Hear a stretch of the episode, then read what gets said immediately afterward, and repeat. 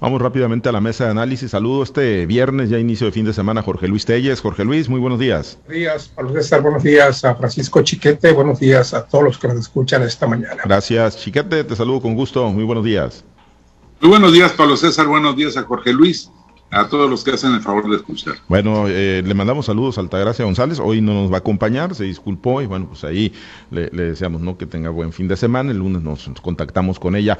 Vamos al tema, pues ayer eh, Jorge Luis, pues el gobernador Quirino Ordaz Coppel, ahora sí pues ya su quinto informe de gobierno, lo hizo pues en una especie de programa de revista, ¿no? En una entrevista ahí que le hicieron los colegas Paul Villegas, Marali Franco, tanto a él como a la señora Rosy Fuentes de Ordaz, estuvo compartiendo pues datos, ¿no? Que en términos generales ya ha venido socializando que incluso los mencionó durante la entrega presencial del informe en el Congreso del Estado el pasado domingo, 24 mil millones de pesos en obras, en infraestructura, Jorge Luis, y bueno, pues en términos generales, ¿qué te pareció ayer, tanto desde el formato, porque digo, le ha hecho de todo, ¿no? Ha habido diferentes, en estos eh, cinco informes, pues ha habido diferentes maneras de, presentarlo, ¿no? Ante la sociedad, ante los sinaloenses. Ayer, pues lo hizo en este formato, insisto, que fue una especie de programa de revista con la entrevista.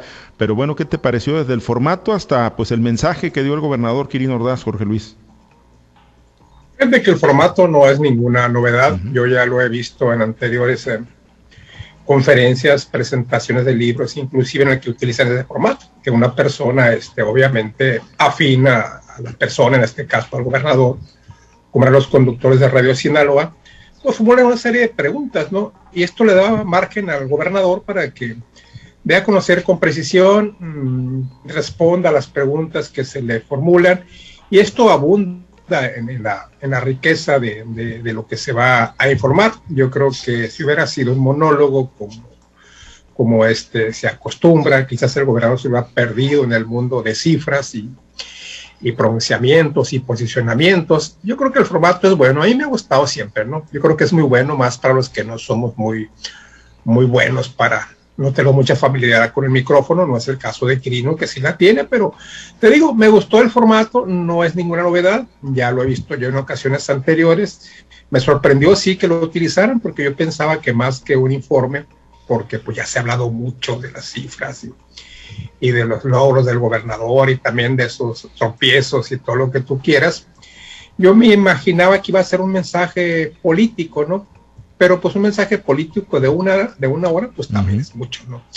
Entonces, te digo, me gustó el formato y pues, por las cifras que dio a conocer el gobernador, yo me sentaría en este caso de la obra pública, que es lo objetivo. Por lo demás es muy subjetivo, ¿no? Lo objetivo es la obra pública, lo que se hizo, lo que se puede hacer, Aquí el gobernador habló de 24 mil millones de pesos a lo largo del sexenio, cifra que no, no está, está por debajo de la expectativa del gobernador. Él tenía, seguramente tenía planes quizás para una cifra al doble de estos 24 millones de pesos, pero pues no se pudo, ¿no? Vino la, la derrota de, de, su partido, de su partido en las elecciones de 2018, la derrota del presidente Peña Nieto más bien de su candidato, que, Peña Nieto pues, fue el que, lo, el que lo impulsó a Quirino y el que le había prometido pues grandes cosas a través de quien sería su sucesor. No fue posible, luego salió la pandemia, como aquí también lo hemos comentado mucho, y esto pues no le permitió a, a Quirino pues cumplir, cumplir con los propósitos que tenía en cuanto a inversión.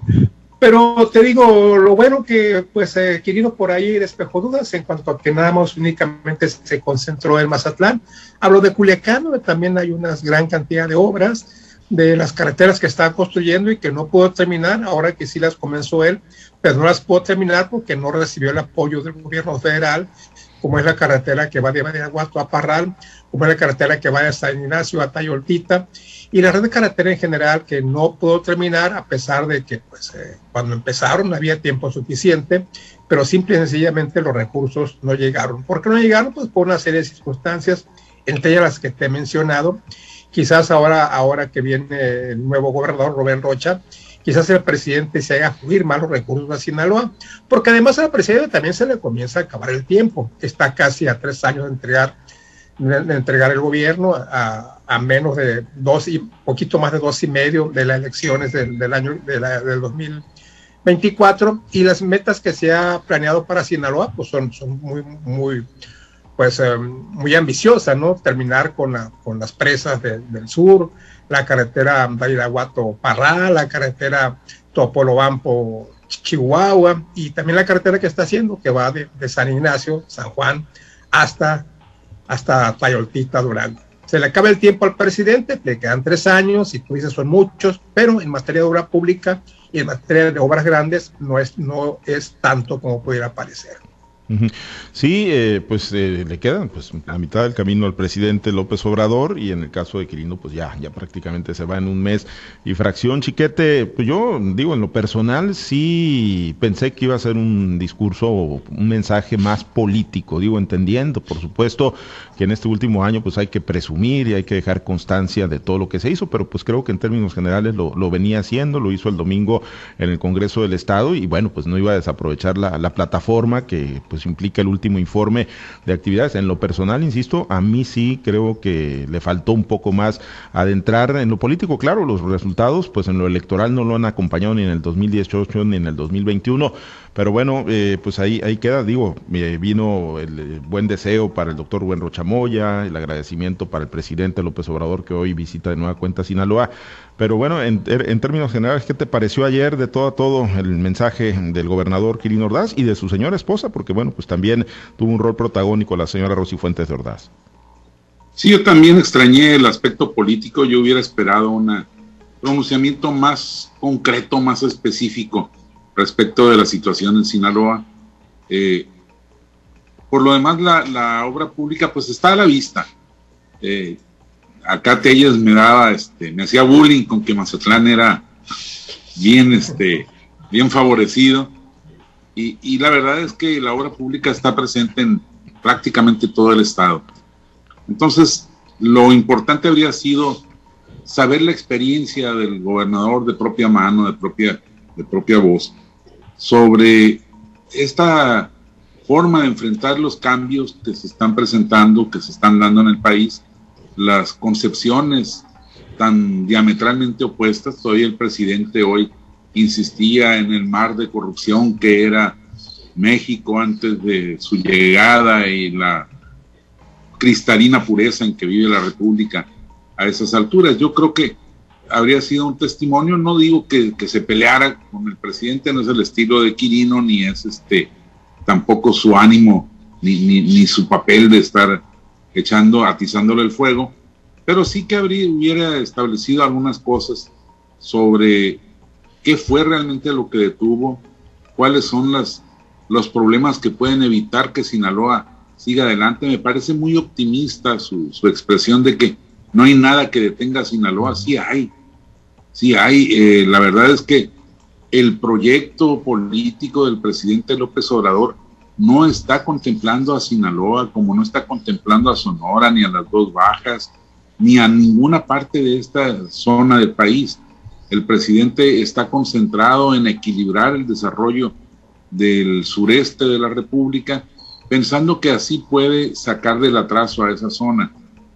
Yo lo dudo porque me parece que no está estableciendo las bases de un desarrollo real, sino pues eh, aumentando los, los costos del, del asistencialismo, que no es que sea malo el asistencialismo, hay gente que necesita mucho la ayuda, pero no es una solución permanente. Entonces, yo creo que habría, habría que esperar que el gobernador pues haga algunas reflexiones todavía fuera de, de este periodo de los de los eh, informes para que el, propio gobernador electo sepa cómo enfrentar esto, porque las experiencias ajenas son muy, muy enriquecedoras y a Rocha le va a hacer falta porque, bueno, él está inmerso en el mundo de la cuarta transformación, la, disciplina de la, cuarta, de la cuarta transformación, la asunción, asumir como propios todas las propuestas y consideraciones del,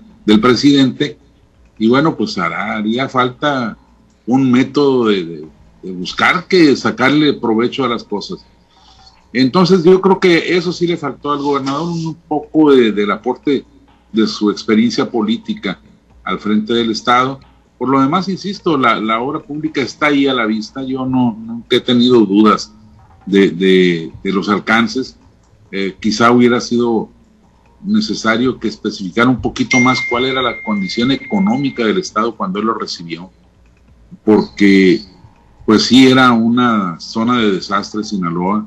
Se habló, se llegó a hablar de 14 mil millones de deuda pública solo a proveedores, no solo el, endeudamiento formal que Maloba duplicó con los bancos nacionales, este, que pasó de 3.400 a, a 7.000 y feria. Eh, entonces, también habría sido muy, muy enriquecedor saber cómo se, se produjo este, pues este proceso de, de, limpieza, de saneamiento de las, de las finanzas para llegar a una condición en que pues sale con menos deuda pública, sale con menos deuda social respecto de lo que había dejado Mario, López Valdés. Y, sobre todo que la sociedad y el propio gobernador electo sepan que entre sus filas pues hay gente de esa tendencia malovista, gente que colaboró en ese desastre que fue el gobierno de Sinaloa y que se corre el riesgo de que vuelvan a infiltrar las prácticas que, antes tuvieron. Creo que Esperemos que por lo menos en, lo privado eh, Quirino sea así de aportante y, y entere de esto a detalle al gobernador electo y que el gobernador electo sea receptivo también con estas circunstancias. Sí, sí, porque en lo público se ve complicado ahorita que pues trasciendan todos estos temas, ¿no? Aunque insisto, pues sí, eh, como que quedó a deber un poco en ese tema de la política el gobernador Kirin Ordaz Coppel. Y sí, efectivamente, la obra pública coincido, ahí está a la vista de todos, eh, un gobernador ordenado financieramente, no hay deuda de largo plazo, lo puntualizaba ayer también el propio gobernador Kirin Ordaz Coppel, no se solicitó, no se tramitó, lo que se hizo fue pues con el recurso y con algunos créditos, pero de corto plazo, pero no hubo deuda de largo plazo. Y bueno, pues sale Jorge Luis pues como el gobernador en la última medición de Mitowski como el gobernador mejor evaluado, eh, con mayor nivel de aprobación a nivel nacional. Y ahí es donde está lo paradójico, ¿no? De la figura de Quirino Ordaz Coppel, alguien muy bien evaluado, popular, que pues en el papel es cercano a la gente, pero no lo acompañaron los resultados políticos para el partido en el que tuvo origen su postulación para la gubernatura, el Partido Revolucionario Institucional y la gente que lo acompañó en ese proyecto.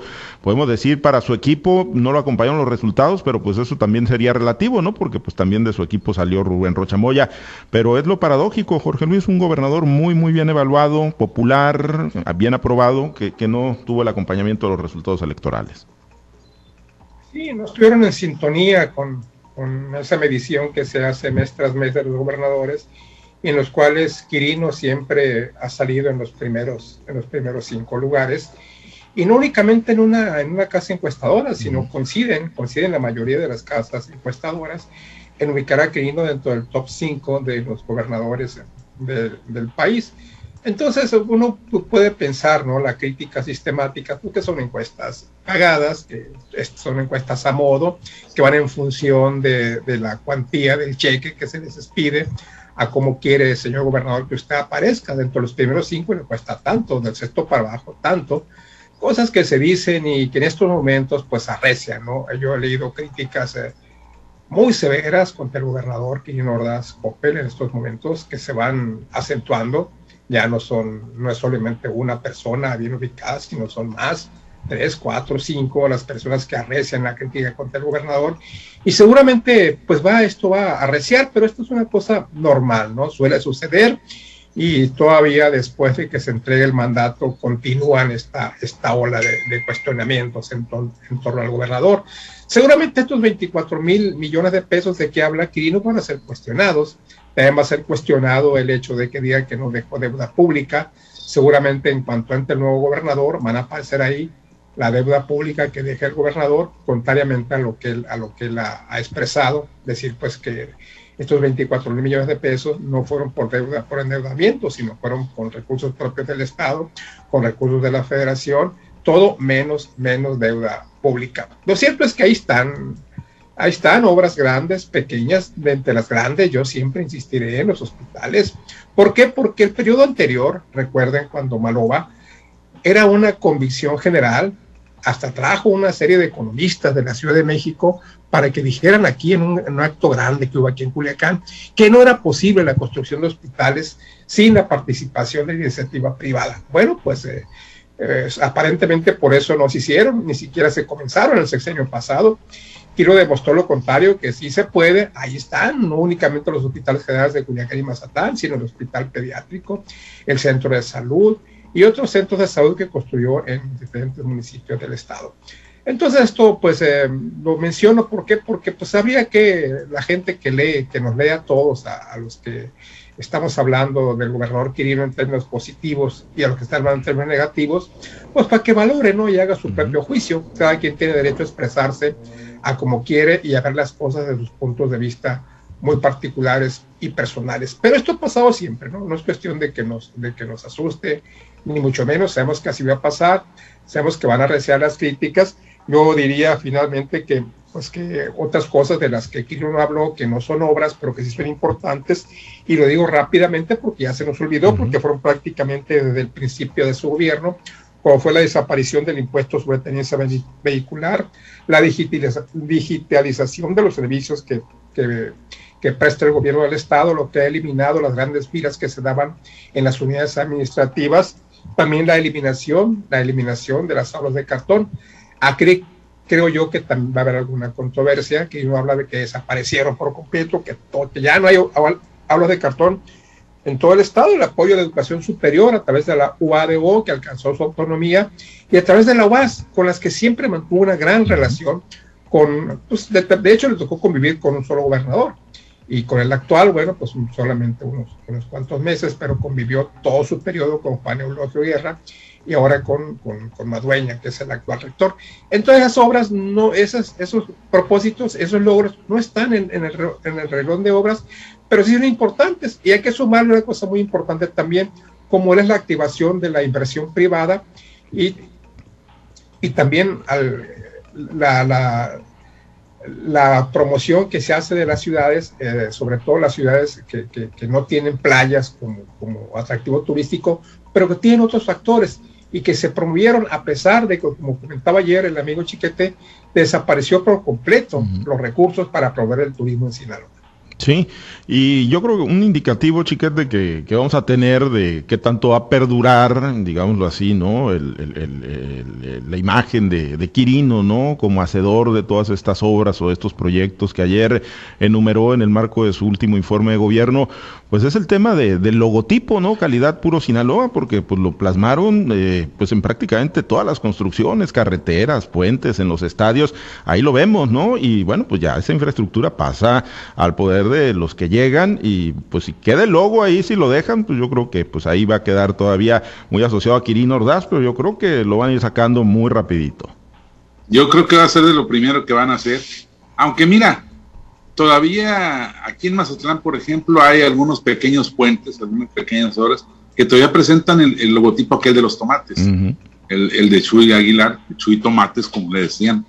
Este, pues eh, ahí se, se, van quedando rezagados, pero sí, vamos viendo qué pasó en la Ciudad de México. Después de la derrota electoral, el presidente dio instrucciones para que Claudia Sheinbaum cambiara la identidad gráfica de la Ciudad de México y le pusiera los colores y los logotipos relacionados con Morena. Y no solo eso, sino que también estaban planeando que las delegaciones, o sea, las alcaldías ahora, eh, tuvieran eso mismo, esa misma identidad gráfica, a pesar de las procedencias diversas de, por lo menos nueve de las alcaldías. Entonces, siempre será un pleito por la imagen, por la eh, borrar al anterior, y, sentar sus propias identidades.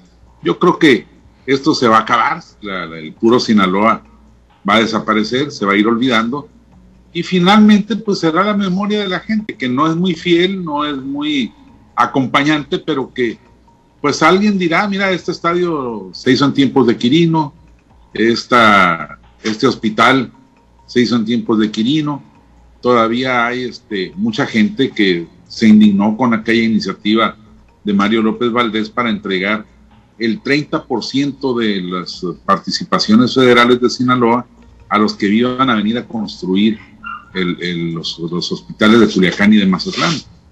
todavía hay resultados de esto, hay eh, gente como el doctor Víctor Díaz Cimental que se opuso, encabezó la oposición desde el Congreso del Estado y que el grupo malovista lo ha estado persiguiendo, trata evitando que, llegue a la presidencia municipal de Escuinapa en, venganza por esta, por, por, esta decisión tan valiente.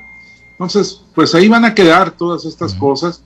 A mí me sigue impresionando cada vez que entro a Culiacán por el Boulevard Pedro Infante y veo esos tres pisos del paso subterráneo que dejó eh, Sergio Torres, el, la avenida que va por encima y luego el puente de tercer piso que hizo Quirino que en el Boulevard Rolando Arjona. Yo creo que eh, hay así, este, son las señas que dejan los, gobernadores, los gobernantes y que pues en, dependiendo de su utilidad se van quedando todavía en la memoria, al margen de que le quiten los tomates eh, o, el puro Sinaloa. Muy bien. Pues ya veremos qué tanto duran ahí, porque sí, de que está tapizado Sinaloa, de logotipo de calidad puro Sinaloa, así, así lo va a dejar Quirino Ordaz Coppel. Nos despedimos, nos vamos, eh, Jorge Luis, pues hoy pendientes de la, pues que podría ser ya finalmente la última visita en el, en el gobierno de Quirino Ordaz del presidente López Obrador. Hoy viene a inaugurar el hospital pediátrico, el nuevo hospital pediátrico en Culiacán, 5.30 de la tarde, vamos a estar pendientes también de los mensajes. Gracias, Jorge Luis, excelente fin de semana. Sí, efectivamente, por esa es la última visita dentro del mandato de Quirino Ordaz. Después va a venir muchas veces también. Esperemos y que no venga con las manos vacías. Gracias, Jorge Luis. Chiquete, muy buen fin de semana. Pues por lo pronto, Pablo César va a venir acá a Mazatlán y en algunos lados ya va a encontrar agua. Pero si hubiera venido tres días antes, no se alcanza a bañar acá en nuestro, territorio. Pero bueno, 15, 15 días después de las lluvias, todavía seguimos padeciendo agua por agua aquí en nosotros. ¿Y tú cómo vas? No, a mí sí, sí me ha ido bien. Tengo un buen tinaco. Ah, bueno. hemos cuidado como oro puro. Buen día, pues, saludos. Gracias, excelente fin de semana. Nos vamos. Muchas gracias a los compañeros operadores en las diferentes plazas de Grupo Chávez Radio. Gracias, Herberto Armenta, por su apoyo en la producción y transmisión de Altavoz TV Digital. Se queda en la mazorca y buena música a través de las estaciones de Grupo Chávez. También información. Manténgase conectado con nosotros en nuestro portal www.noticieroaltavoz.com. Soy Pablo César Espinosa. Le deseo a usted que tenga un excelente y muy productivo día.